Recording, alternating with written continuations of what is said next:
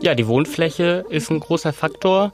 Je mehr ich beheizen muss, desto höher ist auch mein Verbrauch. Wichtig ist der energetische Zustand des Gebäudes. Hallo und herzlich willkommen zum T-Online-Podcast-Format Grünes Licht. Mein Name ist Alexandra Schaller und ich führe Sie durch unseren Podcast, der Ihnen Tipps und Tricks rund um einen nachhaltigeren Alltag gibt. In den vergangenen Monaten haben wir mitbekommen, wie schnell Kosten für Heizung und Strom in die Höhe gehen können. Daher sprechen wir heute mit Alexander Steinfeld, dem Pressesprecher von CO2 Online, einem gemeinnützigen Unternehmen, das sich auf die Energieeffizienz und den Klimaschutz im Haushalt spezialisiert hat. Herzlich willkommen und schön, dass du dabei bist. Hallo, vielen Dank für die Einladung. Und euer Aufgabengebiet ist ja sehr breit, daher wollen wir uns gerne in dieser Folge nur mit dem Thema Heizspiegel und den Fragen beschäftigen, wie viel Energie verbrauchen wir denn eigentlich durch das Heizen im Haushalt und wie sind Einsparungen zu Hause möglich? Eine wichtige Frage vorweg, wie warm sollte es denn tatsächlich in Räumen wie Bad, Küche, Wohnzimmer und Schlafzimmer sein? Es sollte so warm sein, dass ich äh, mich wohlfühle, dass es angenehm ist und deswegen ist es wichtig, die Temperatur genau einzustellen. 20 Grad, 21 Grad, das ist so gemeinhin eine Wohlfühltemperatur. Und der Energieverbrauch in der Wohnung oder im Haus variiert ja je nach äh, auch Raumgröße, Raumhöhe und natürlich auch Alter des Gebäudes. Aber welcher Faktor oder welche Faktoren beeinflussen denn den Energieverbrauch im Haushalt am meisten? Ja, die Wohnfläche ist ein großer Faktor. Je mehr ich beheizen muss, desto höher ist auch mein Verbrauch.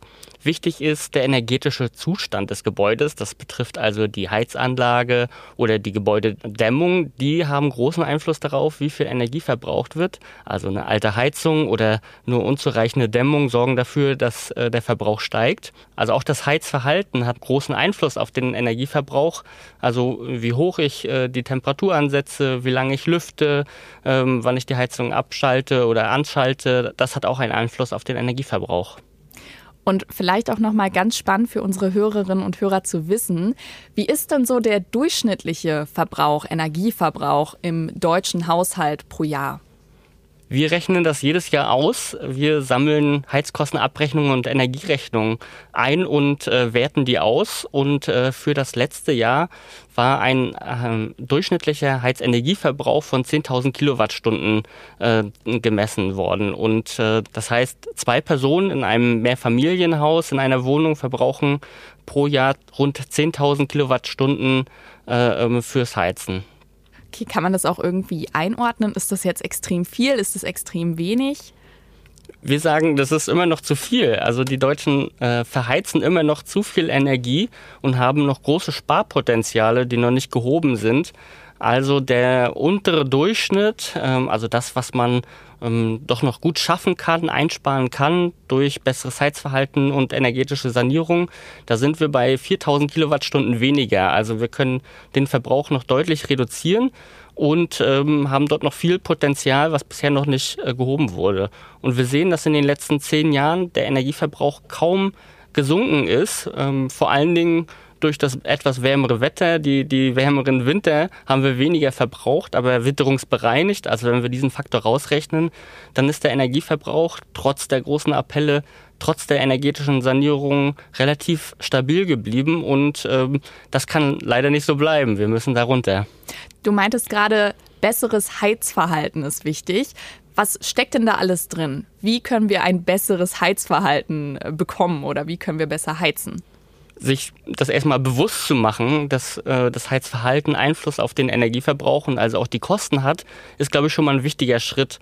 Viele Leute kennen eben ihren Heizenergieverbrauch nicht und wissen auch nicht, wie viel sie sparen können. Und ähm, ich glaube, das ist eine wichtige Voraussetzung, um dann auch sein Heizverhalten anzupassen. Aber was heißt das eigentlich Heizverhalten? Das äh, heißt, ähm, in welchen Raum heize ich, zu viel, wie viel Grad und zu welchen Zeiten. Und um das zu bestimmen, äh, ähm, darüber muss man sich einfach Gedanken machen und darüber muss man sich klar werden. Habe ich die Heizung immer auf fünf aufgedreht, Tag und Nacht, auch wenn ich nicht da bin?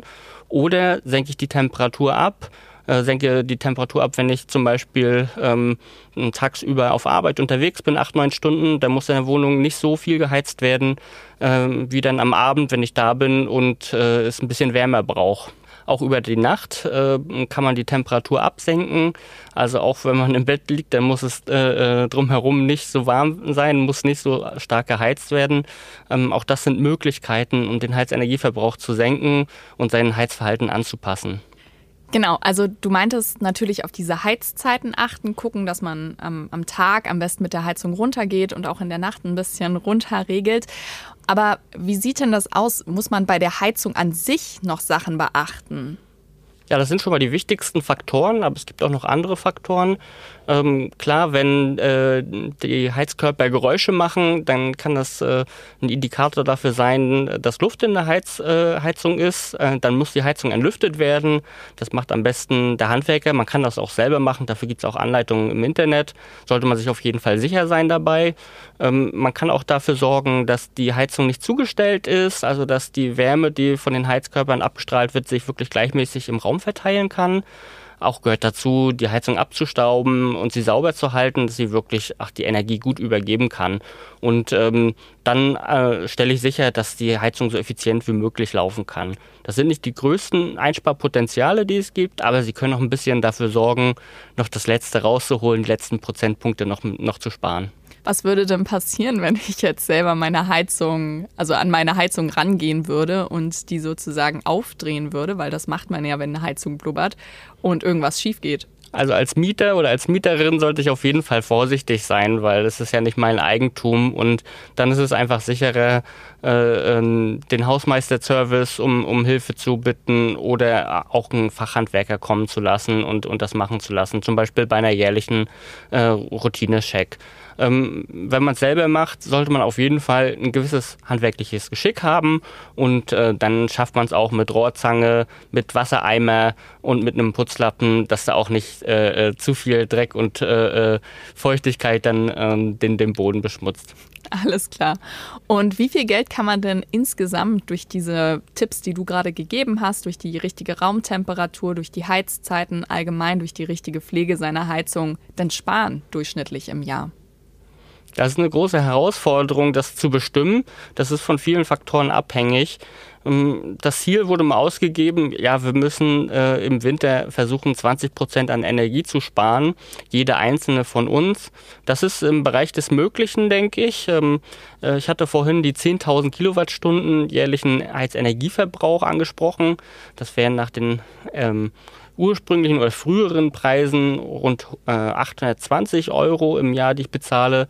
Mittlerweile sind die Preise ja gestiegen. Dann sind wir äh, schon bei äh, 1200 Euro und mehr, die die Leute pro Jahr ähm, äh, sparen. Und wenn ich davon 20 Prozent einsparen könnte, dann sind wir bei einem Sparpotenzial von äh, 200 Euro, 300 Euro in diesem Bereich.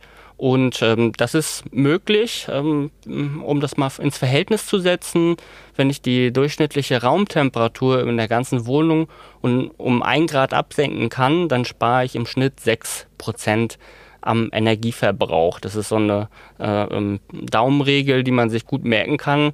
Also in dem Bereich 2 Grad sind wir bei 12 Prozent Einsparung. Das ist auf jeden Fall auch äh, äh, eine gute Dimensionierung. Und wenn ich dann darauf achte, vielleicht ähm, mit dem Kipplüften aufzuhören und stattdessen äh, Stoßlüfte äh, und äh, dabei die Heizung ausschalte, ähm, dann gibt es vielleicht noch ein paar Prozentpunkte obendrauf. Ist auch nochmal ein wichtiger Bereich, wo man Energie sparen kann. Also Sie hören, liebe Hörerinnen und Hörer, man kann durch diese einfachen Tipps jährlich doch deutlich an Geld sparen, wie ich das jetzt hier rausgehört habe. Aber wahrscheinlich gibt es doch auch bestimmte Heizmythen, die gar nicht so stimmen. Also die erklärt werden, hiermit kann man Geld sparen, aber das ist in vielen Fällen gar nicht der Fall. Eine Schwierigkeit besteht darin, ähm, die richtigen Heizzeiten äh, auszuwählen. Da wird auch immer viel drüber diskutiert. Ähm, wenn ich mal zehn Minuten aus dem Haus bin, soll ich dann auch die Heizung runterdrehen? Ähm, ich glaube, so detailliert muss man das nicht machen.